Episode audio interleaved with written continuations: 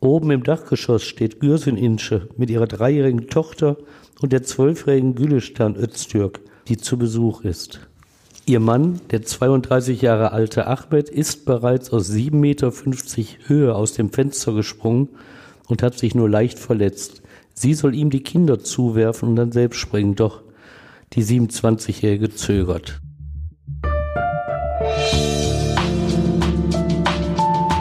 Der Gerichtsreporter. Spektakuläre Verbrechen aus NRW. Ein Podcast der WAZ.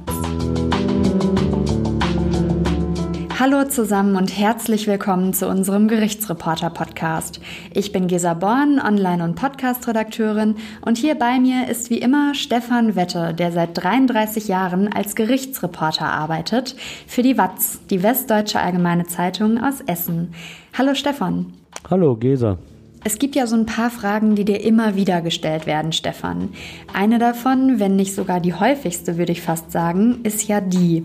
Was war in deinen 33 Jahren als Gerichtsreporter eigentlich der schrecklichste Fall, der dir begegnet ist? Und ich weiß, dass deine Antwort darauf immer die gleiche ist. Der Brandanschlag von Solingen. Und über diesen Fall sprechen wir jetzt heute. Es geht dabei um vier junge Männer, um Neonazis. Jetzt bald, am 29. Mai 2023, jährt sich ihr Brandanschlag auf das Haus der türkischen Familie Gensch zum 30. Mal. Das Feuer hat damals zwei Frauen und drei Kinder getötet und neun Menschen verletzt. Die ganze Geschichte hört ihr jetzt. Stefan, am 29. Mai 1993, da war ich gerade mal vier Wochen alt.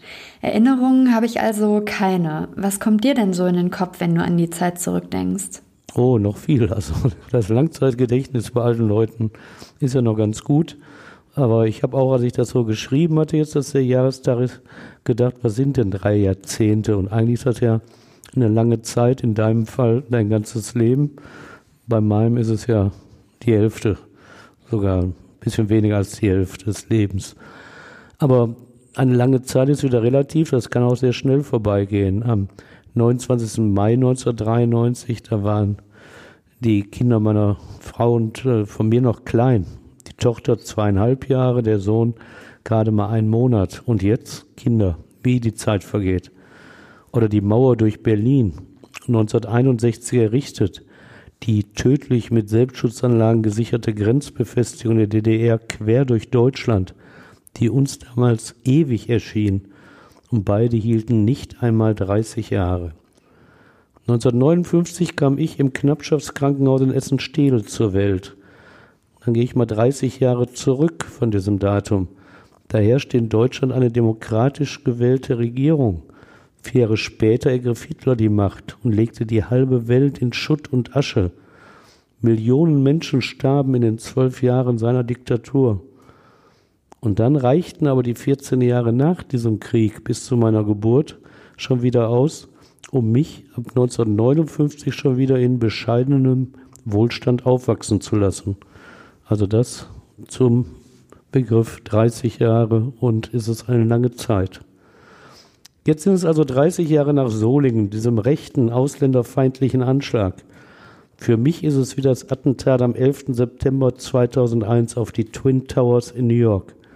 Da weiß ja auch noch jeder, wo er war, als die Flugzeuge todbringende Schneisen in die Hochhäuser schlugen. Hm. Ich sage, jeder weiß es, du auch? Ja, tatsächlich. Ich weiß, dass ich am 11. September auf einem Kindergeburtstag war und ich weiß noch, wie unsere Eltern uns dann ähm, alle abholen gekommen sind und da lief der Fernseher und alle standen davor und haben völlig gebannt da drauf geguckt. Also das habe ich tatsächlich noch ziemlich präsent vor mir, dieses Bild, ähm, obwohl das so lange her ist und ich dann noch so jung war. Das geht dir dann wirklich bei dem Tag des Brandanschlags von Solingen genauso, dass du dann noch weißt, was du da gemacht hast. Wobei ich da auch ein Datum habe, das mir dabei hilft. Das ist nämlich der Geburtstag meiner Schwiegermutter, der 29. Mai. Und 1993 ist sie 59 geworden und meine Frau und ich sind mit den Kindern nach Dorsten gefahren und feierten dort den Geburtstag der Schwiegermutter. Und das Internet, Handys spielten damals ja noch nicht die Rolle wie heute. Erst nach und nach realisierten wir an diesem Tag, was in der Nacht zuvor im von Dorsten nur 80 Kilometer südlich gelegenen Solingen passiert war. Ein Grauen. Ich weiß es noch wie heute. Schrecklich. Der Fall gilt als einer der erschütterndsten ausländerfeindlichen Anschläge in der Geschichte der Bundesrepublik. Und er war ja auch nicht der einzige. Nee, dieser Anschlag, der galt damals sogar als Höhepunkt rechtsextremistischer Anschläge. Und zum Glück war danach, ja, ich will nicht sagen eine Pause. Wir haben ja in den letzten Jahren mit Hanau, Halle, wir wissen ja, was da wieder passiert ist. Aber 1993 war dann so der Gipfel erreicht, denn es fing schon vorher an und das war eine schockierende Serie, schwer zu begreifen, weil sie im Osten begonnen hatte. 1989 fiel ja die Mauer. 1990 erlosch die DDR, dieser Unrechtsstaat. Doch statt sich zu freuen über die wiedergewonnene Freiheit, rebellierten dort Teile der Bevölkerung in den neuen Ländern. Im sächsischen Hoyerswerda kam es zu den ersten Ausschreitungen. Der Zusammenbruch der Sowjetunion und des Ostblocks sowie der Niedergang des Kommunismus hatten zu Beginn der 1990er Jahre große Flüchtlingswellen verursacht. Viele Menschen aus dem Ausland versuchten, ihr Heil in Deutschland zu finden. Dazu gehörten Einwohner des im Bürgerkrieg zerbrechenden Ex-Jugoslawien, viele Russlanddeutsche aus der Sowjetunion, aber auch Kurden aus der Türkei. In Deutschland gab es keine Willkommenskultur. Im Gegenteil, viele Flüchtlinge wurden nicht nur an den Stammtischen, sondern auch in manchen Medien als Schmarotzer abgewertet. Bekanntlich ist nichts leichter als politische Stimmung gegen Fremde zu machen. Im Westen Deutschlands, auch daran will ich hier erinnern, stießen nach der Wiedervereinigung übrigens auch die ehemaligen DDR-Bürger auf Ablehnung. Es hieß oft, sie nehmen Arbeitsplätze und Wohnungen weg. Und wie hast du die Stimmung damals so im Ruhrgebiet wahrgenommen? Also das ist doch die Einwanderungsregion schlechthin. Ja, und deshalb meine ich auch in meiner Erinnerung, dass wir das damals gelassener gesehen hätten. Denn irgendwie hat bei uns ja fast jeder seine Migrationsgeschichte. Offenbar ich dir mal wieder ein Geheimnis meines Lebens. Mein Urgroßvater, der mütterlicherseits, der wanderte im 19. Jahrhundert aus dem italienischen Trentino ein. Bei den Vorfahren meiner Frau ist es ähnlich, dass ihre Vorfahren der väterlichen Linie aus dem oft zwischen Frankreich und Deutschland wechselnden Saarland ins Ruhrgebiet kamen. Aber dennoch gab es natürlich auch bei uns im Revier gewalttätige Rechtsextremisten, da will ich gar nichts hier beschönigen oder verleugnen.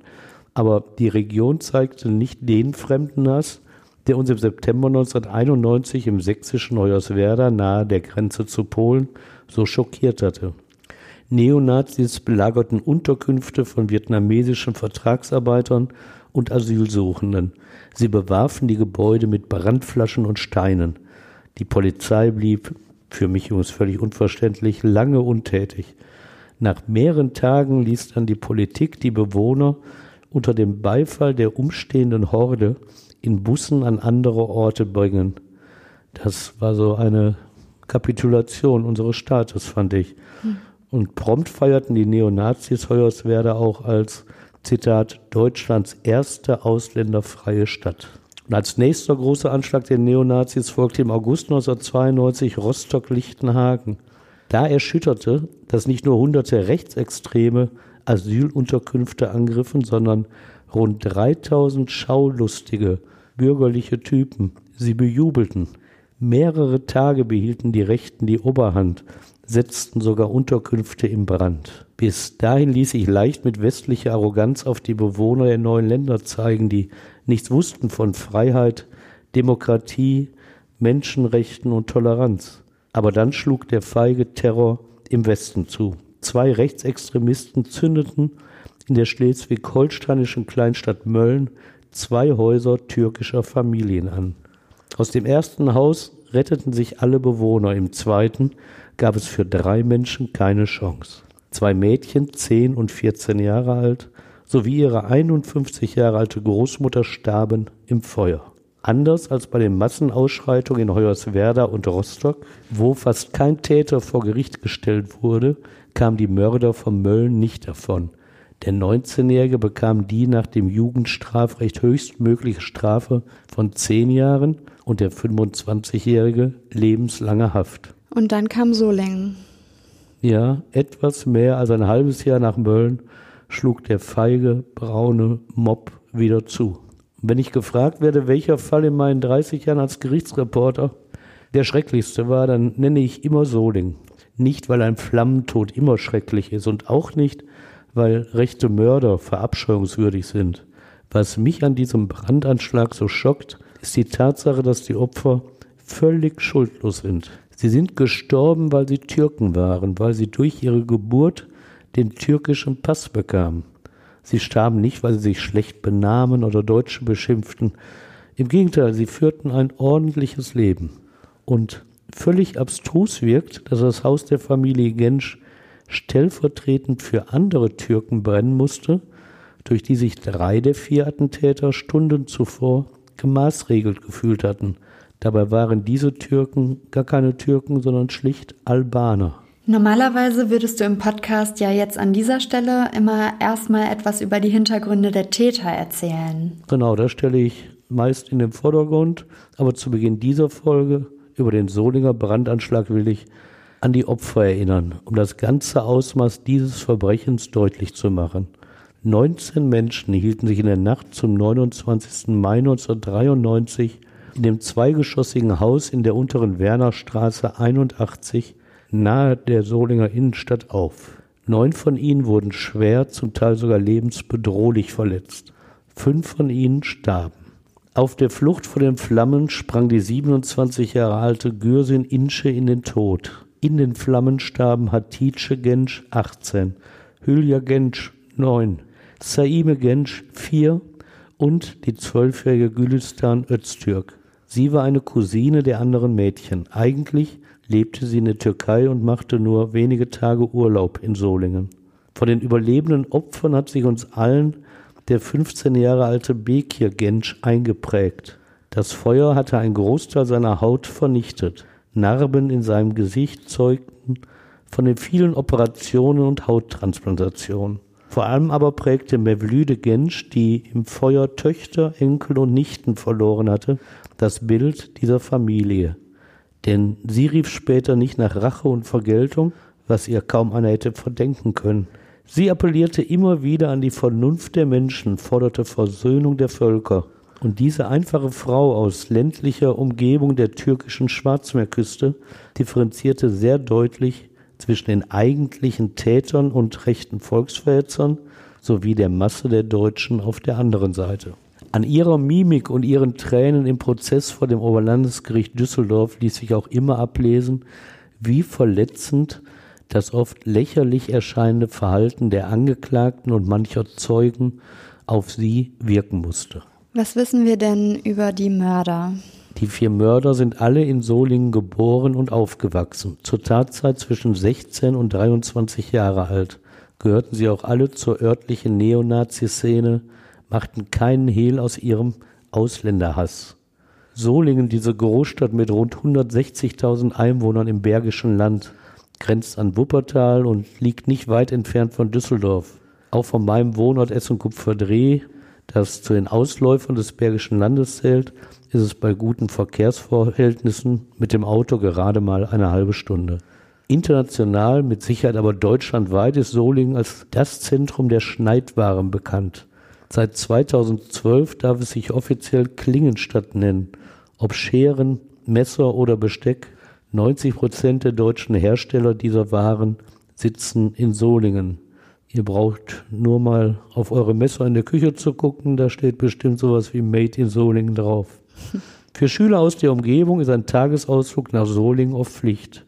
Da geht es zum super erhaltenen Schloss Burg, dessen Ursprung im 12. Jahrhundert liegt, oder zur Münstener Brücke, mit 107 Metern die höchste Eisenbahnbrücke Deutschlands. Dieses Programm habe schon ich als Viertklässler der Dildorf Volksschule 1968 absolviert. Mit meiner ersten Kamera, die es für vier Mark in der Drogerie gab, habe ich den Ausflug nach Solingen dokumentiert und natürlich heute noch im Album. Aus dieser Stadt kamen also die Mörder. Keine Zugereisten, keine Fremden, zum Teil Bürgersöhne aus der Mitte der Gesellschaft. Der jüngste war Felix K., zur Tatzeit gerade mal 16 Jahre alt. Er wuchs mit seiner jüngeren Schwester in einem gemütlichen Einfamilienhaus auf. Sein Vater war niedergelassener Arzt in Solingen, seine Mutter Architektin, die sich aber für die Erziehung der Kinder entschieden hatte. Weißt du, wie die Eltern von Felix K. politisch eingestellt waren? Also die galten während des Prozesses als linksliberal. Und es hieß, dass sie zu Studentenzeiten sogar linksradikal gewesen seien. Was bekannt ist, dass sie in den 1980er und 1990er Jahren sich beide engagierten in der Friedensbewegung. Und man weiß auch, dass sie Ausländerhass und Rassismus eindeutig ablehnten. Felix hatte nicht ganz den Erwartungen der Familie entsprochen. In der Schule galt er als Klassenclown, hatte es auch nicht geschafft, die Tradition der väterlichen Linie fortzusetzen, das Humboldt-Gymnasium in Solingen zu besuchen. Wie sich bei den psychiatrischen Untersuchungen später herausstellte, lag das wohl auch an seinem Intelligenzquotienten von nur 85, was unterdurchschnittlich ist. Da liegt er dann ja wirklich nur noch ganz knapp am untersten Rand des IQ-Durchschnittsbereichs. Der liegt ja bei 85 bis 115. Ja, ja, so ist das. Und deshalb hat es wahrscheinlich nicht gereicht zum Gymnasium. Aber Felix kompensierte das ja offenbar zu Beginn seiner Pubertät nicht sehr positiv. Denn gegen den Willen seiner Eltern hielt er sich dann in der Neonazi-Szene Solings auf. Er hatte sich die Haare abrasiert, trug Springerstiefel und Bomberjacke, auch wenn das bei seiner schmächtigen Figur nicht unbedingt großen Eindruck machte. In seinem Zimmer hing auch die Reichskriegsflagge, die sein Vater aber wieder abriss. Man wird sich das vorstellen können, dass es da mit Sicherheit viele Konflikte wegen dieser politischen Einstellung mhm. gegeben hat, dass die Eltern nämlich sich damit nicht abfinden wollten. Mhm. Aber es ist schwer, Kinder in dem Alter zu erreichen. Mhm. Und Felix machte alles, um seinen Eltern nicht zu gefallen. In der Öffentlichkeit skandierte er ausländerfeindliche Parolen, hielt sich oft bei den Treffen der Neonazis auf, aber ein bisschen Licht am Horizont erschien zur Tatzeit so den Weg aus diesem Milieu langsam herausgefunden zu haben. Kurz vor dem Mordanschlag hatte er sogar ein Anti-Nazi-T-Shirt gekauft aber er hatte eben noch nicht den ganzen Weg hinter sich, um wieder wegzukommen von dieser Szene. Der älteste des Mordquartetts ist Markus G., der zur Tatzeit 23-Jährige wuchs in einem Arbeiterhaushalt auf, hatte einen elf Jahre älteren Bruder, auch er galt trotz eines durchschnittlichen IQ von 104 nicht als, wie sagt man heute, die hellste Kerze auf der Torte. Im Prozess zeichnete sein Anwalt Sigmund Benneken von ihm das Bild eines Einzelgängers, dem von den Eltern auch jeder Kontakt zur Außenwelt verbaut wurde. Das muss in dieser Eindeutigkeit aber nicht stimmen. Jedenfalls hatte er sich in der Pubertät auch der örtlichen Skinhead-Szene angeschlossen und trat der rechten Partei DVU bei. Sicher gab es auch Probleme im Elternhaus. Ein Beleg, sein Bruder zog mit 18 aus und brach den Kontakt zu den Eltern völlig ab. Die Mutter starb 1990 als 50-Jährige. Das setzte dem Vater so zu, dass er zu viel trank und frühzeitig in Rente ging. Markus schaffte zwar den Realschulabschluss, machte aber nie eine Berufsausbildung und flog nach vier Monaten Grundwehrzeit bei der Bundeswehr wegen psychischer Probleme heraus. Zuletzt lebte er von Sozialhilfe. Auffällig ist sicher, dass er, 23 Jahre alt, Kontakt zum Freundeskreis des sieben Jahre jüngeren Felix gesucht hatte und sich dort wohlfühlte. Und wer gehörte noch zu diesem Freundeskreis? Ja, da haben wir noch Christian B., der war zur Tatzeit 20 Jahre alt. Auch er wuchs bürgerlich auf. Der Vater ist damals selbstständiger Handwerker. Die Mutter arbeitet am Wochenende abends als Bedienung in einer Gaststätte. Christian hat auch noch einen zwei Jahre jüngeren Bruder. Auch in seinem Leben läuft wenig glatt. Schulisch und beruflich funktioniert es nicht so, wie es sich seine Eltern vorstellen. Er leidet auch an ADHS, bekommt dagegen ab dem zehnten Lebensjahr das Medikament Ritalin. Der Hauptschulabschluss gelingt ihm, er bricht aber mehrere Ausbildungsstellen ab. Meist passt ihm der Ton seiner Chefs nicht. Auch bei der Bundeswehr fliegt er schnell heraus. Er kommt mit dem Drill nicht zurecht. Vier Wochen vor dem Brandanschlag wird er ausgemustert. In der örtlichen Skinhead-Szene hält er sich über Jahre auf. Später versucht er, den Eindruck zu erwecken, dort habe er nur seinem Lebensmotto Saufen, Frauen, Musik folgen wollen. Aber dazu passt nicht sein Tagebuch mit wirklich menschenverachtenden rechten Sprüchen. Ausländern wünscht er darin alles Schlimme an den Hals und will, Zitat, die Türken brennen sehen. Den vierten im Bunde kennen diese drei nur vom Sehen. Umso schrecklicher ist es, dass in der Tatnacht nur wenige Minuten der Begegnung ausreichen, gemeinsam einen mörderischen Plan zu entwickeln und auszuführen. Christian R., so heißt dieser junge Mann. Zur Tatzeit ist er mit 16 Jahren nur ein paar Monate älter als der Arztsohn Felix K. Von dessen behütetem Elternhaus ist Christian weit entfernt. Manche würden ihm eine schwere Jugend zuerkennen, andere ihn schlicht einen Assi nennen. Leicht hat er es jedenfalls nicht gehabt, bevor er wurde, was er ist. Unehelich kommt er zur Welt, was aber schon zu seiner Geburtszeit 1976 kein großer Makel mehr ist. Problematisch ist, dass seine Mutter mit seiner Erziehung überfordert ist. Christian kommt früh in Pflegefamilien, wechselt dann aber zwischen Kinderheim und dem mütterlichen Haushalt. Er ist so verhaltensauffällig, dass die Heime ihn in andere Einrichtungen geben, weil auch sie nicht mit ihm fertig werden. Wie reagiert man auch darauf, wenn ein 14-Jähriger einen anderen Heiminsassen draußen in einen Gully stopft, auf ihn uriniert und brennende Grasbüschel auf diesen wirft? Das Jugendamt lässt sich viel einfallen, um aus Christian doch einen ordentlichen Menschen zu machen.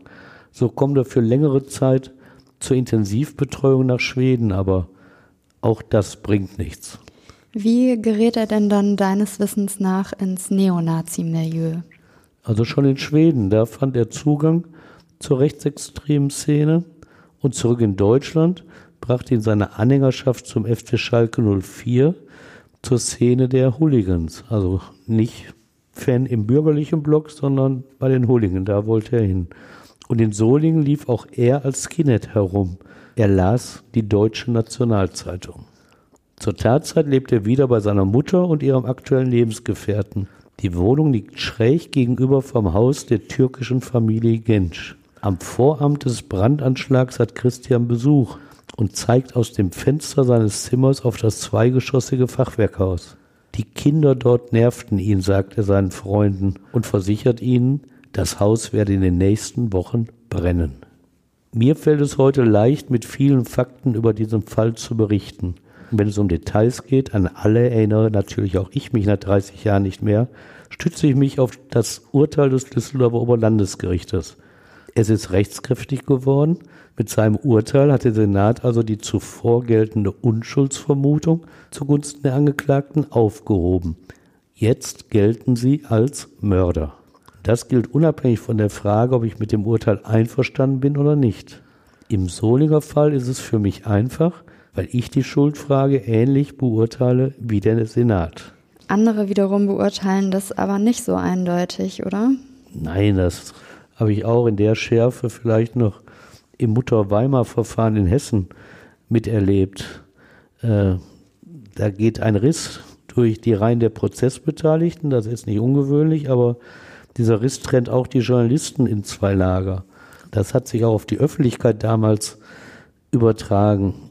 Oft diskutierten damals Menschen den Prozessverlauf und den Tatverdacht. Bei vielen herrschte die Ansicht vor, die Beweislage reiche nicht aus und vor Gericht säßen die Falschen. Die wahren Brandstifter seien weiterhin auf freiem Fuß. Aber warum hatte die Strafjustiz in diesem Fall denn so ein geringes Ansehen in der Öffentlichkeit? Also das lag an der Strategie der meisten Verteidiger in diesem Verfahren. Für sie gab es damals den Begriff Prozessführung über die Medien. Heute nennt sich das Litigation PR, also prozessbegleitende Öffentlichkeitsarbeit. Diese Strategie sollte dazu dienen, den Arzt und Felix durch öffentlichen Druck vor einer Strafe zu bewahren. Treibende Kraft dahinter sollen die Eltern von Felix K. gewesen sein. Sie räumten später ein, auch einen Privatdetektiv engagiert zu haben, um die Unschuld ihres Sohnes zu beweisen. Dank ihrer Verankerung im linken Milieu hatten der Arzt und die Architektin beste Beziehungen zu Journalisten. Damals hieß es, sie hätten zwei freien Fernsehreportern über Wochen eine Unterkunft in Solingen finanziert, damit diese im Sinne ihres Sohnes Felix arbeiten konnten. Beweisen ließ sich das nie. Fest steht jedenfalls, dass der Düsseldorfer Rechtsanwalt Georg Greven, Verteidiger von Felix, nicht nur dessen Eltern die Möglichkeit gab, die komplette Ermittlungsakte durchzuarbeiten, sondern auch vielen Journalisten. Aber das will ich jetzt nicht kritisieren, das ist legal. Und man soll auch nicht päpstlicher als der Papst sein. Im Fall Soling hatten auch Journalisten, die nicht im Sinne von Felix berichteten, genügend Möglichkeiten, sich in der Akte zu informieren. Ärgerlich für Journalisten wie mich, die schon seit Jahren über Strafprozesse berichteten, war die Art dieser Berichterstattung. Die ermittlungskritischen Kollegen in diesem Fall, die bauschten Details oder Zeugenaussagen auf, die erkennbar für das spätere Urteil keine Rolle spielen sollten. Entweder waren sie unbedeutend oder schon längst durch andere Beweismittel widerlegt, aber sie schürten so in der Öffentlichkeit das Misstrauen gegenüber dem Senat. So eine Strategie der Prozessführung über die Medien mag manchmal Sinn machen, wenn dadurch die beiden Schöffen an der Schuld des Angeklagten zweifeln. Bei einem Senat des Oberlandesgerichtes aber, der aus fünf erfahrenen Berufsrichtern besteht, da läuft die Taktik allerdings ins Leere. Kommen wir mal zurück zu dem Anschlag in Solingen. Der ist ja in der Nacht zu Pfingstsamstag am 29. Mai 1993 passiert. Wie verlief denn der Vortag für die vier Täter? Ja, an diesem Freitag lungerten Felix K., Christian B. und Markus G. zunächst getrennt voneinander in Solingen herum. Zum Teil tranken sie schon Bier. Abends kamen sie zusammen und beschlossen, mit anderen Freunden zu einem Polterabend in der Gaststätte des Kleingartenvereins Gabelsberger Straße zu fahren. Dort tranken sie reichlich Bier. Es kostete ja nichts. Kurz vor Mitternacht provozierten sie einen Streit mit anderen Gästen. Allerdings zogen sie den kürzeren. Christian B. bekam sogar einen Faustschlag auf die Nase und blutete heftig. Weil sie weiterhin keine Ruhe gaben, schalteten sich zwei weitere Gäste ein, die bisher nicht an der Auseinandersetzung beteiligt waren. Beide waren Albaner mit Wurzeln im Kosovo, lebten schon lange in Deutschland. Sie schubsten und drängelten das Trio vom Gelände und mussten sich dafür von diesen als Scheiß Ausländer beschimpfen lassen. Wie weit war da der Abend denn schon fortgeschritten? Es war jetzt zwischen fünf Minuten nach Mitternacht und einer Viertelstunde nach Mitternacht. Genauer ließ es sich vom Gericht nicht feststellen, als die Angeklagten draußen auf der Straße standen, etwa vier Kilometer entfernt von ihren Wohnhäusern. Ein Bus fuhr nicht mehr. Sie beschlossen, beim in der Nähe wohnenden Carsten Hart zu übernachten, den sie aus der rechten Szene kannten. Dort wollten sie schlafen, um am nächsten Morgen mit dem Bus nach Hause zu fahren. Um 0.25 Uhr schelten sie bei ihm. Mehrfach, denn er hatte schon geschlafen.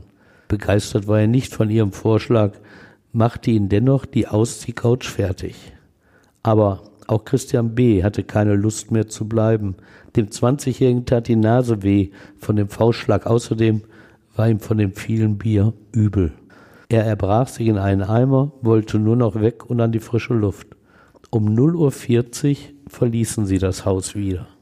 Christian R., der vierte aus dem Kreis der Mörder, hatte nachmittags einige Zeit zusammen mit Markus G. in einem Imbiss verbracht. Sie kannten sich, wie schon gesagt, nur flüchtig. Dann hatten sie sich getrennt, weil Markus mit Felix und dem anderen Christian zum Polterabend fuhr. Der 16 Jahre alte Christian R. ging zurück nach Hause, kehrte vorher aber noch in einer Kneipe ein. Dort trank er mit seiner Mutter und deren Lebensgefährten einige Bier. Gegen 20.15 Uhr ging er heraus, traf dort drei Freunde, die er mit zu sich nach Hause nahm. Dass in seinem Zimmer Hakenkreuze an der Wand hingen und auf Postern gegen Ausländer gehetzt wurde, störte sie nicht weiter. Denn auch sie zählten zur rechten Szene der Stadt. Offenbar wollte Christian R. vor seinen Freunden auch angeben. Er holte sie ans Fenster und gemeinsam blickten sie auf das gegenüberliegende Haus der Familie Gensch. Da wohnen Spackerlutzen, sagte er. Und dieses Haus wird in den nächsten beiden Wochen brennen. Aber die Freunde wollen das nicht ernst genommen haben, haben sie später zumindest gesagt. Einer fragte noch, wer das Haus denn anzünden wolle. Ja, ich, sagte Christian. Und zwei Skins aus Hilden. Hm, aber Christian meinte das ziemlich ernst, oder? Ja, wie dann die Zukunft zeigt. Tatsächlich hatte Christian eher nicht nur an diesem Abend, sondern schon in der Vergangenheit mehrfach davon gesprochen, dieses Haus anzuzünden. Und zwar mit, Zitat, Mollys von allen vier Seiten, damit keiner mehr rauskommt. Die Freunde hatten ihn jetzt verlassen an diesem Abend, aber die mörderische Idee Sie blieb und verfestigte sich in seinem Kopf. Gegen 0.30 Uhr kletterte er aus dem Dachfenster seines Zimmers und verließ über ein Baugerüst das Haus. Wo wollte er hin? In die Innenstadt, um dort nach Komplizen zu schauen. Den Grund dafür teilte er später dem Vernehmungsbeamten des Bundeskriminalamtes mit. Alleine, so sagte er, macht das keinen Spaß und ich habe noch nie etwas allein gemacht. So lief er los in der Erwartung, nachts in der Solinger Innenstadt immer ein paar Rechte finden zu können. Doch so weit musste er gar nicht gehen. Etwa ein Kilometer entfernt von seinem Haus traf er an der Kreuzung Schlagbaum-Kronprinzenstraße die drei anderen, die angeschlagen und mit Hass auf Ausländer erfüllt vom Polterabend zurückkehrten.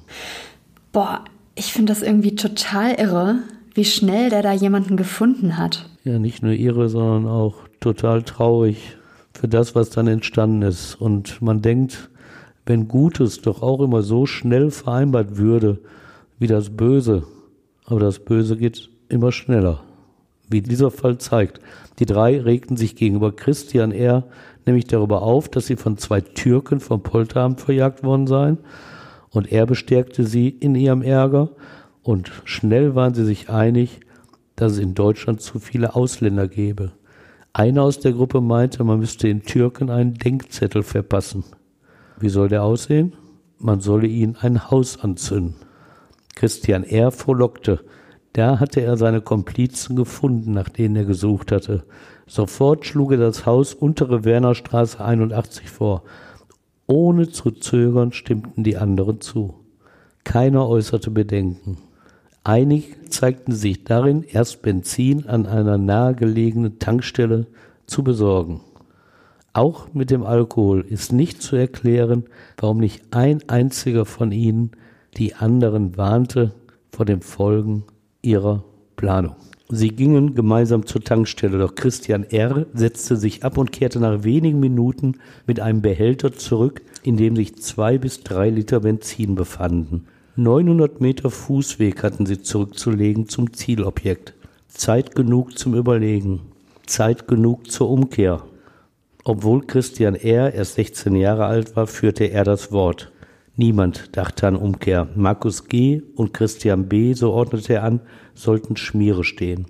Und er werde gemeinsam mit Felix K. zum Hauseingang gehen und dort das Benzin ausschütten und anzünden.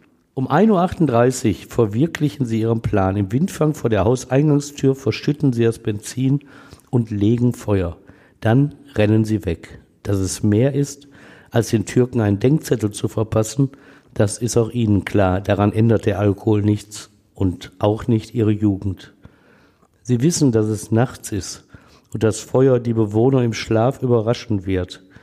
Sie wissen auch, was wenige Monate zuvor in Mölln passiert ist. Oft hatten sie darüber diskutiert, sogar klammheimlich Freude über den tödlichen Ausgang des Anschlages in Schleswig-Holstein geäußert. Sie sind auch nicht so betrunken, dass sie ihr eigenes Schicksal vergessen hätten. Sie sehen zu, schnell weit wegzukommen von dem Flammeninferno, das sie angerichtet hatten. Christian R. hatte sich allerdings getrennt von ihnen und war über das Baugerüst zurück in sein Dachzimmer geklettert. Den Feuerschein dürfte er dabei wahrgenommen haben. Denn rasend schnell hatten die hoch in den Himmel lodernden Flammen den Kampf gegen das aus Holz errichtete Haus gewonnen. Es vernichtete das Gebäude und tötete fünf Menschen. Hätte nicht eine der Bewohnerinnen in jener Nacht keinen Schlaf gefunden, hätte wohl niemand überlebt. Doch sie hatte Wäsche gewaschen und deshalb sehr früh das Feuer bemerkt und die anderen geweckt. Felix K., Christian B. und Markus G. wähnen sich nach ihrem schnellen Lauf in der Johannisstraße weit genug weg vom Tatort und ruhen sich aus. Sie überlegen, dringend ein Alibi zu benötigen. Markus G. schlägt vor, sie sollten angeben, die Wohnung des Carsten H. erst um 2.45 Uhr verlassen zu haben. Diese Idee finden die anderen beiden gut. Gemeinsam wollen sie zurücklaufen zu Carsten H. und diesen einweihen, aber auf dem Weg zu ihm lassen sie diesen Plan doch wieder fallen. Sie fürchten, Carsten H. würde, Zitat, zu viel Mist reden. Bei Vernehmung der Kripo werde er sie bestimmt verraten. Eine halbe Stunde nach dem Ausbruch des Feuers, es war 2.10 Uhr, ruft Christian B. seine Mutter an und bittet sie, ihn mit dem Auto abzuholen. Das tat sie. Felix K. und Markus G. gehen noch zu einer Tankstelle, trinken Bier und rauchen Zigaretten. Dort werden sie um kurz nach drei Uhr von einem Freund gesehen, der sich einige Minuten lang mit ihnen unterhält. Was ist mit den Menschen in dem brennenden Haus? Ja, während die Mörder überlegen, wie sie ihr künftiges Leben in Freiheit verbringen, kämpfen die Menschen im Haus Untere Wernerstraße 81 um ihr nacktes Leben. Bis auf eine Frau sind alle 19 Bewohner aus dem Schlaf gerissen und sehen sich orientierungslos den Flammen und dem Rauch ausgeliefert. Das sind schreckliche Szenen. Die werden zunächst von Anwohnern beobachtet, die auch zu Hilfe eilen. Und um 1.42 Uhr, also vier Minuten nach der Brandlegung, alarmiert eine Nachbarin die Feuerwehr. Sechs Minuten später trifft das erste Löschfahrzeug ein. Da steht das Haus der Eheleute Durmusch und Mevlüde Gensch, 49 und 50 Jahre alt, schon voll in Brand. Flammen schießen aus dem Dachstuhl. Die 22 Jahre alte Nevim Duran will schon aus dem Fenster springen, da sieht sie, dass ein Nachbar mit einer Leiter auf das Haus zurennt. Zum Glück wartet sie, verlässt so das Haus über die Leiter körperlich unverletzt. Drinnen überlegt Kamil Gensch, was er in dieser Notsituation tun muss. Es ist nicht rational zu erklären und kostet auch Zeit, was er jetzt unternimmt. Er läuft in den Keller und dreht die elektrische Sicherung heraus, aber einige der Bewohner unternehmen noch Löschversuche oder tauchen Kleidungsstücke ins Wasser, die sie sich vor Mund und Nase halten, aber auch dieser Schutz, der bringt nicht viel.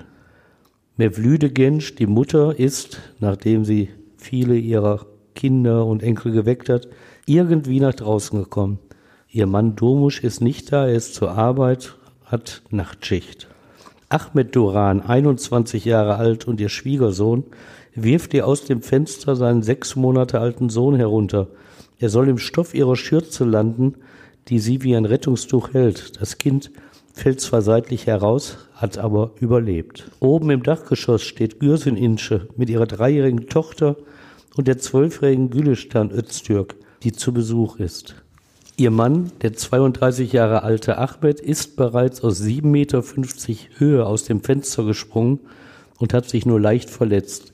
Sie soll ihm die Kinder zuwerfen und dann selbst springen, doch die 27-Jährige zögert. Kein Wunder bei der Höhe. Was macht denn die Feuerwehr in so einer Situation? Ja, die ist mittlerweile eingetroffen, die war ja eigentlich auch sehr schnell da. Und ein Beamter läuft mit dem Sprungpolster zur Hauswand unter dem Fenster und will es mit der Pressluftflasche auch aufpumpen. Das geht schnell. Aber sie kann oben nicht mehr warten. Das Feuer ist hinter ihr und der Rauch umfängt sie und da wirft sie ihm schon das kleine Kind entgegen. Vielleicht beginnt sie da auch schon das Bewusstsein zu verlieren und es ist ihr aus der Hand gefallen. Es rutscht auch dem Feuerwehrmann aus der Hand, aber dieses Kind überlebt zum Glück. Und schafft sie es denn zu springen? Ja, sie springt fast gleichzeitig. Aber genau weiß man sich, vielleicht fällt sie auch nur, weil sie schon bewusstlos ist. Und ganz unglücklich, sie landet mit dem Genick auf einer Betonkante am Boden und stirbt.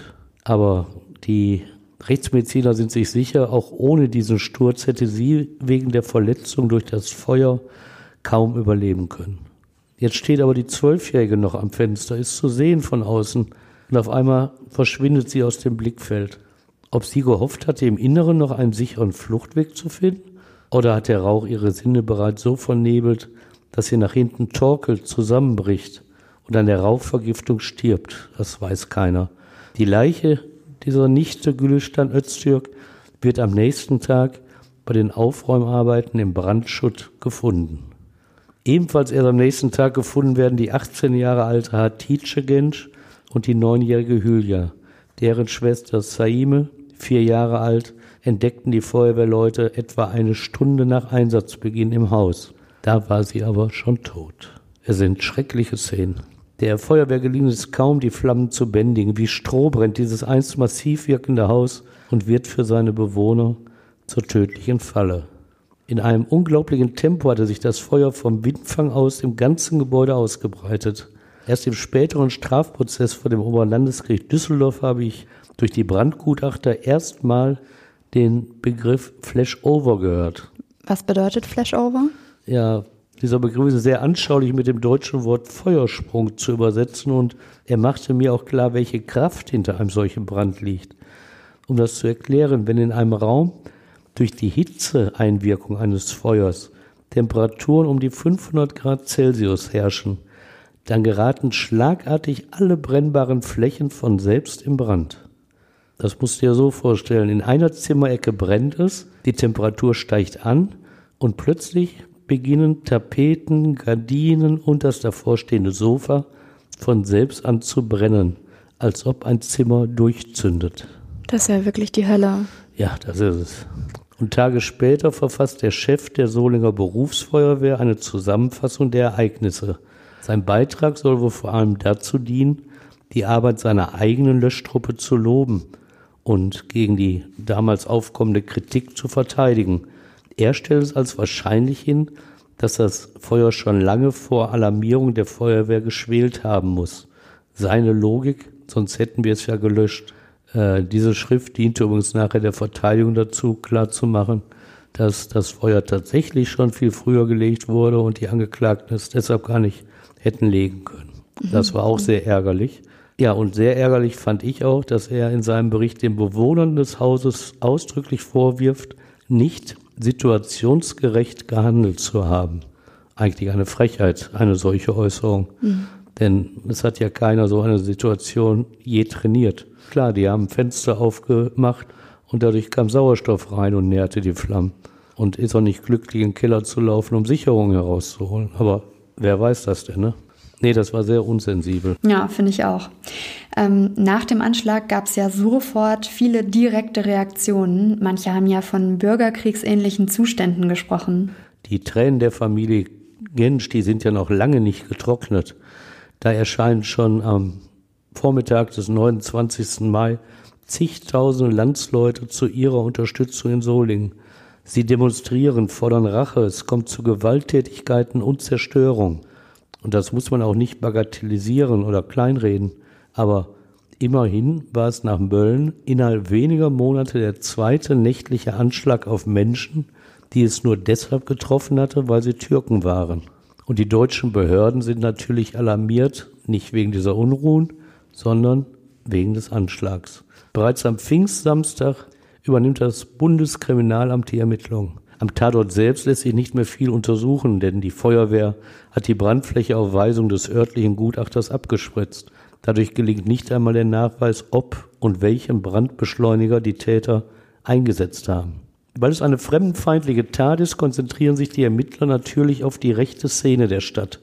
Das allein hätte nicht den Durchbruch gebracht, aber sie hatten auch Glück bei ihren Ermittlungen. Zwei der drei abendlichen Besucher von Christian R melden sich bei der Polizei und erzählen, dass ihr Freund angekündigt habe, das Haus der Familie Gensch werde innerhalb von zwei Wochen brennen. An Christian R. kommt die Polizei in diesem Moment nicht heran, denn er ist mit seiner Mutter und ihrem Lebensgefährten auf dem Weg zum Stadion des ersten FC Köln. Dort spielt sein Lieblingsverein Schalke 04. Aber die Beamten haben noch andere Ermittlungsansätze. Wenn sich von drei Besuchern des Christian R. nur zwei bei Ihnen melden, was ist dann mit dem dritten los? Warum hat dieser nach der todbringenden Nacht nicht der Polizei erzählt, Christian habe einen Brandanschlag angekündigt?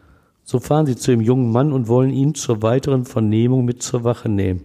Doch der hat zu dieser Zeit Felix K. zu Besuch. Dieser macht sich verdächtig, weil er in Panik gerät und damit droht, aus dem Fenster zu springen, denn der Patrick, so ruft er, der hat doch nichts damit zu tun, der ist doch unschuldig. Und die Beamten fragen sich, woher will er das wissen? Sie vernehmen später auch Felix und der erzählt ihnen von seinem Alibi, dass er mit Christian B. und Markus G. von einem Polterabend nach Hause gelaufen sei. Er erwähnt den Aufenthalt bei Carsten H. und nennt Uhrzeiten. Danach können sie auf keinen Fall den Brand gelegt haben. Verkürzt gesagt, jetzt müssen die Polizisten also nur noch Christian B. und Markus G. zur Vernehmung holen, damit diese das Alibi bestätigen, das dann ja auch für sie selbst gelten würde. Christian R., den hatten die Beamten schon in der Nacht zum Sonntag mit zur Vernehmung genommen, nachdem er vom Schalke-Spiel zurückgekehrt war. Gibt Christian R. denn dann zu, an der Tat beteiligt gewesen zu sein? Nee, zunächst nicht. Da sagt er, nichts mit zu tun. Aber dann bricht er relativ früh zusammen, denn er kann eine Tatbeteiligung natürlich nicht groß bestreiten. Zu eindeutig ist es, dass er am Abend genau dieses Feuer angekündigt hatte. Aber Christian erzählt verschiedene Versionen. Schließlich ist er bei der Schilderung angelangt, die dem Tatverlauf tatsächlich sehr nahe kommt. Als Mittäter nennt er aber nicht die drei anderen Solinger, sondern Skinheads aus Hilden, Glatzen. Er kommt nicht mehr frei. Das BKA überprüft seine Angaben und auch die weiteren Hinweise, die es vor Ort ermittelt hat. Am Donnerstag, 3. Juni 1993, kommt es zur Festnahme seiner drei Komplizen. Sie alle sind an diesem Tag vernommen worden. Felix K. bestreitet weiter konsequent. Er schildert dem Beamten, wie vorhin schon gesagt, die Polterabend-Version mit für ihn günstigen Alibi-Zeiten. Christian B. weist ebenfalls alle Vorwürfe zurück. Auch er erzählt vom Polterabend und nennt Alibi-Zeiten ähnlich wie Felix. Ein Polizist lässt sich provozieren, kommt ihm sehr nahe und schreit ihn an, du bist tot, tot, tot. Andere Beamte unterbrechen darauf die Vernehmung des 20-Jährigen. Zunächst streitet auch er alles ab, aber dann packt er aus, erzählt vom Heimweg und wie sie an der Kreuzung Schlagbaum auf Christian R. trafen und wie sie dann zu viert erst zur Tankstelle und dann zum Haus der türkischen Familie gelaufen sind. Wie Felix und Christian R. zum Windfang gegangen sind und, ohne dass er es direkt gesehen hätte, das Feuer legen. Jetzt ist es raus. Er soll auch erleichtert gewirkt haben auf die Beamten, so sagen die. Mhm. Sein Vernehmungsbeamter geht danach direkt ins Zimmer von Christian R., dessen Skinhead-Version auch schon wieder veraltet ist, weil einer der von ihm benannten Skins zur Tatzeit in Haft sitzt und auf keinen Fall das Feuer gelegt haben kann. Ihm sagt jetzt der Polizist, sie wüssten Bescheid, dass er das Haus angezündet habe, gemeinsam mit Felix, Markus und dem anderen Christian. Das heißt, dann muss Christian R. ja jetzt auch auspacken, oder? Ja, er erkennt auch, dass er aus dieser Nummer nicht mehr herauskommt. Detailliert erzählt er, wie er die drei anderen an der Kreuzung Schlagbaum getroffen habe und wie sie sich abgesprochen haben, für den Rauswurf auf dem Polterabend Rache zu üben und erzählt, in welcher Aufteilung sie dann den Brand gelegt haben. Diese beiden in vielen Details übereinstimmenden Geständnisse von Christian R. und Markus G. sind seit dem 3. Juni 1993 im Kern die Beweislage, mit der die vier jungen Solinger als überführt zu gelten haben. Und nach diesen Beweisregeln, das kann ich aus meiner Erfahrung sagen, werden Tag für Tag Tausende von Menschen in deutschen Gerichtssälen verurteilt. Denn es gibt eben nicht immer objektive Beweise wie Schmauchspuren an den Händen DNA-Spuren an einem Opfer oder den Fingerabdruck an einem Tresor. Meist geht es bei den Urteilen um Indizien, also nicht ganz eindeutigen Beweisen, die in der Vielzahl ein Gesamtbild ergeben. Und um Logik, das heißt in diesem Fall, wenn zwei unabhängig voneinander eine Tat identisch schildern, dann spricht viel dafür, dass sie so geschehen ist. Eigentlich könnte unsere Podcast-Folge ja jetzt hier auch schon langsam zu Ende sein, ne? aber es sollte ja dann noch mehr als zwei Jahre dauern, bis der Staatsschutzsenat des Düsseldorfer Oberlandesgerichts die vier Angeklagten verurteilt hat. Ne? Dazwischen lagen mehr als zwei Jahre eines unwürdigen Spektakels, das den Schmerz der um ihre Opfer trauenden Familie Gensch wieder und wieder vergrößerte eines Spektakels, das die Öffentlichkeit an der Zuverlässigkeit ihrer Justiz und Polizei zweifeln ließ. Eines Spektakels, das vor allem der Freilassung des aus einem linken Elternhaus stammenden Arztsohnes Felix K. dienen sollte. Es gibt gewisse Mechanismen bei den Medien und das will ich jetzt nicht gleichgesetzt sehen mit dem aus rechten Kreisen oft erhobenen Vorwurf der angeblichen Lügenpresse. Denn dieser Vorwurf ist nicht nur Quatsch und völliger Unsinn, das ist auch eine interessengeleitete Fehlinformation. Der Mechanismus bei Taten wie den des Solinger Anschlages ist ein anderer. Da gibt es also vier Verdächtige, die nachweislich aus der Neonazi-Szene stammen und mit Springerstiefeln und Bomberjacke durch Solingen laufen und Ausländer rausrufen. Und aus diesem Kreis gibt es zwei Geständnisse, die deckungsgleich sind. Da werdet ihr kaum einen Journalisten finden, der sich die Mühe macht, Argumente gegen eine angeblich falsche Anklage gegen diese vier zu finden. Kaum ein Journalist des öffentlich-rechtlichen Fernsehens hätte sich erwärmt, für einen schwer erziehbaren Jungen wie Christian R., das DVU-Mitglied Markus G. oder den Kanacken raus ins Tagebuch schreibenden Christian B. Partei zu ergreifen. Mit den Eltern von Felix funktioniert die Chemie aber. Da lief in der ARD während der Verhandlung sogar ein Beitrag unter dem Titel Gesucht wird die Wahrheit und das war eine wahre Home Story aus einem Elternhaus. Und damit diese Kampagne funktioniert, musst du vor allem das Geständnis von Markus G. wegbekommen. Er hat es nach der Vernehmung bei der Polizei, beim Haftrichter des Bundesgerichtshofs in Karlsruhe nach Beratung mit seinem Pflichtverteidiger Karl-Heinz Linke zunächst wiederholt, dann aber widerrufen und Tage später bei der Polizei erneut wiederholt. Erst danach bekam er auf Vermittlung seiner Familie mit dem Marler Rechtsanwalt Sigmund Benneken einen weiteren Verteidiger. Benneken war zu dieser Zeit schon ein erfahrener Strafverteidiger, hatte große Verfahren geführt. Er merkt schnell, dass die anderen Verteidiger, angeführt von Felix Anwalt Georg Greven, Druck auf ihn ausüben. Er solle doch für einen erneuten Widerruf seines Mandanten sorgen. Denn nur so bestehe die Chance eines Freispruches für die Angeklagten.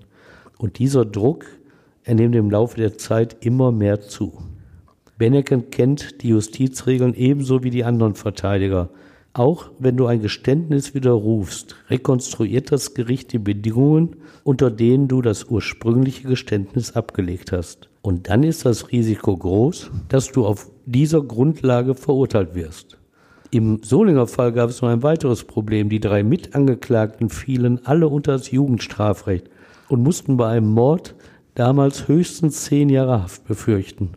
Selbst wenn sie ein Geständnis ablegten und reumütig wirkten, hätte das angesichts von fünf Toten kaum einen Strafrabatt gebracht. Bennekens Mandant Markus G. war aber erwachsen. Nur bei einem vollen Geständnis hätte er eine, wenn auch kleine Chance, von der beim Mord zwingend lebenslange Freiheitsstrafe wegzukommen. Stefan, du selbst hast ja damals auch für die Watz über diesen Fall berichtet. Oh ja, und der hat mich auch sehr beschäftigt, dieser Fall. Ich bin da Ende 1993 mit der Berichterstattung für die Watz betraut worden. Am Bundesgerichtshof stand damals die Haftprüfung an und meine Kollegen aus der Politikredaktion meinten zu mir, dass es wohl die Falschen seien. Die kämen jetzt auch alle frei, denn so berichteten Nachrichtenagenturen und Fernsehsender. Ich habe dann recherchiert, wie es so meine Art ist, mich informiert und fand die Beweislage nicht so schlecht. Und der Haftrichter am BGH ließ auch alle vier dann in Untersuchungshaft.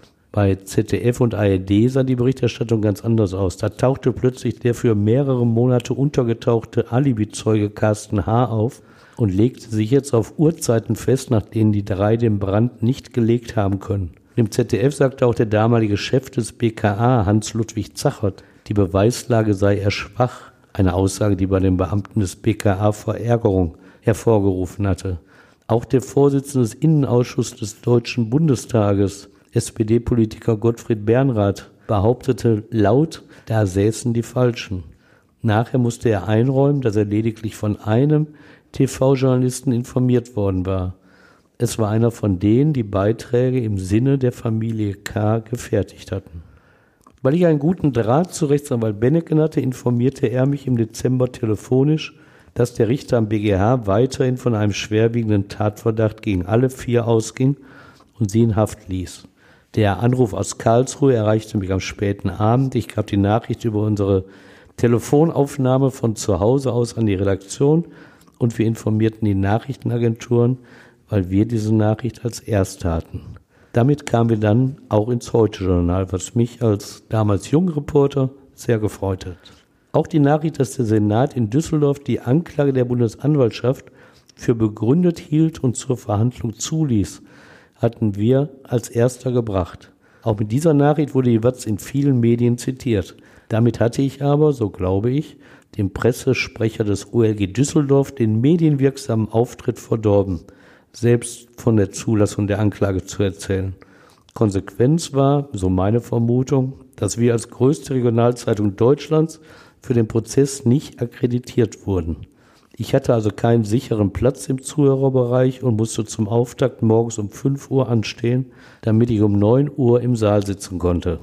Beim Urteil stand ich übrigens um 2 Uhr morgens an, mitten in der Nacht.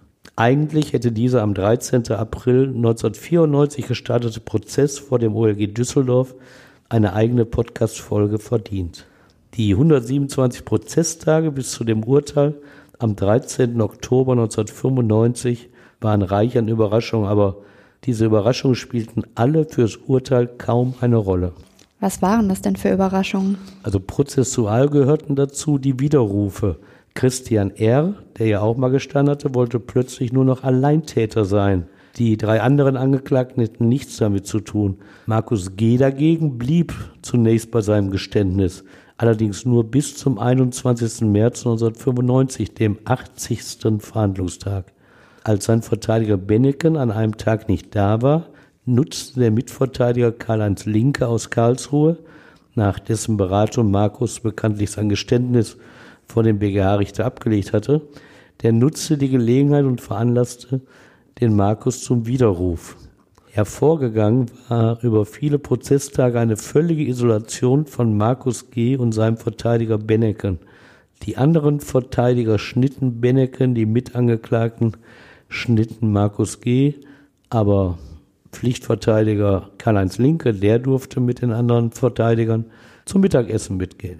Und die Angeklagten Felix K. und Christian B., die flachsten an fast jedem Verhandlungstag zwar mit Christian R., aber sie ignorierten völlig den Markus oder blickten ihn böse an. Gerade die Opferfamilie Gensch reagierte schmerzvoll auf diese Flachserei der Angeklagten. Das war wirklich der Würde dieser Verhandlung nicht angemessen. Und dann kam Irritation von außen, ein Fax aus Berlin, in dem ein Mann notariell behauptete, ein Mitglied der Familie Gensch selbst habe das Haus angezündet. Das war ein Fehler des Senates, dieses Fax nicht sofort als Fälschung erkannt zu haben. Das korrigierte der Senat aber. Später wurde auch der Urheber dieses Faxes ermittelt und in Berlin verurteilt. Irritation gab es auch um den Betreiber einer rechtsgerichteten Kampfsportschule in Solingen, bei dem drei der Angeklagten trainiert hatten. Er wurde enttarnt als V-Mann des Verfassungsschutzes, aber es gab trotz all dieser Aufregung um ihn auch nie den Hauch eines Beweises, dass er mit dem Brandanschlag etwas zu tun hatte. Hm. Und wie war es Mevlüde Genschs Aussagen zu hören, die ja ihre zwei Töchter, zwei Enkelinnen und eine Nichte verloren hatte? Ja, das waren die immer wieder bewegenden und auch das herzberührende Momente dieses Verfahrens. Äh, denn Mevlüde Gensch, die vermittelte ihren Schmerz in einfachen Worten und trotz des Schmerzes rief sie immer zur Versöhnung auf. In scharfem Kontrast dazu die Eltern von Felix, die ohne stichhaltige Argumente den Senat aufforderten, ihr Kind freizulassen. Es gab übrigens auch internen Druck auf die Journalisten, die nicht ständig schrieben, da säßen die Falschen. Oft bin ich in der Redaktion gefragt worden, ob ich meinen Standpunkt nicht überdenken wolle. Und dann habe ich den Kollegen immer wieder die Beweislage erörtert. In der Verhandlung ging auch ein Riss durch uns Journalisten. Da waren viele Vertreter der öffentlich-rechtlichen Medien, die immer wieder von der schlechten Beweislage sprachen und da waren wir andere Journalisten. Ich weiß noch, wie am 13. Oktober 1995 vor der Urteilsverkündung Kollege Werner Schmitz vom Stern zu und sagte, wenn die jetzt freisprechen, dann sind wir alle unseren Job los. Und wie lautete dann das genaue Urteil? So, dass wir unseren Job behielten. Es gab Jugendhöchststrafen von zehn Jahren für Christian R., Felix K. und Christian B. Markus G. hatte seinem ursprünglichen Geständnis zu verdanken, dass der Senat bei ihm von einer möglichen lebenslangen Strafe absah und nur auf 15 Jahre Haft erkannte.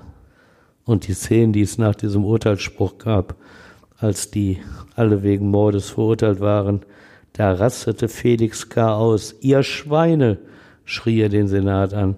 Und Freunde der Angeklagten im Zuhörerbereich riefen Sauerei oder Scheiße, was ist das für ein Rechtsstaat? Richter Wolfgang Steffen spart in der Begründung nicht an Eindeutigkeit. Zitat Blind und willkürlich setzten vier junge Männer, die rassistisches Gedankengut in sich trugen, das Wohnhaus einer türkischen Familie in Brand. Wurde das Urteil in den vergangenen 30 Jahren dann noch oft kritisiert? Nee, eigentlich war Ruhe.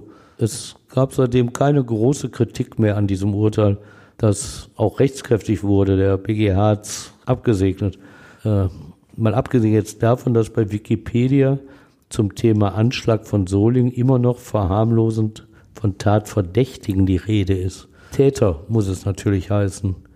Mevlüde Gensch, diese bewundernswerte Frau, hat seit 1993 immer wieder zur Versöhnung aufgerufen und bekam das Bundesverdienstkreuz verliehen.